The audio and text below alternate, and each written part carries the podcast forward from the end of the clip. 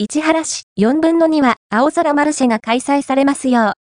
先月7分の1の様子もご紹介します。毎月第1日曜日に、ボートレースチケットショップ市原、サテライト市原で開催されている朝市、青空マルシェ前回行われた2024年1月7日に行ってきましたよ。本日朝市開催中と書かれた旗が立てられてある入り口を入ると、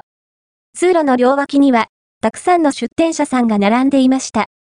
産直のお野菜が、お手軽な価格で販売されていたり、焼き海苔や佃煮、洋服雑貨、アクセサリーとジャンルが広かったです。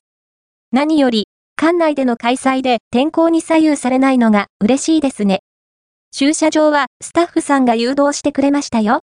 2月4日の朝9時からオープンしていますので、お出かけになってみてはいかがでしょうか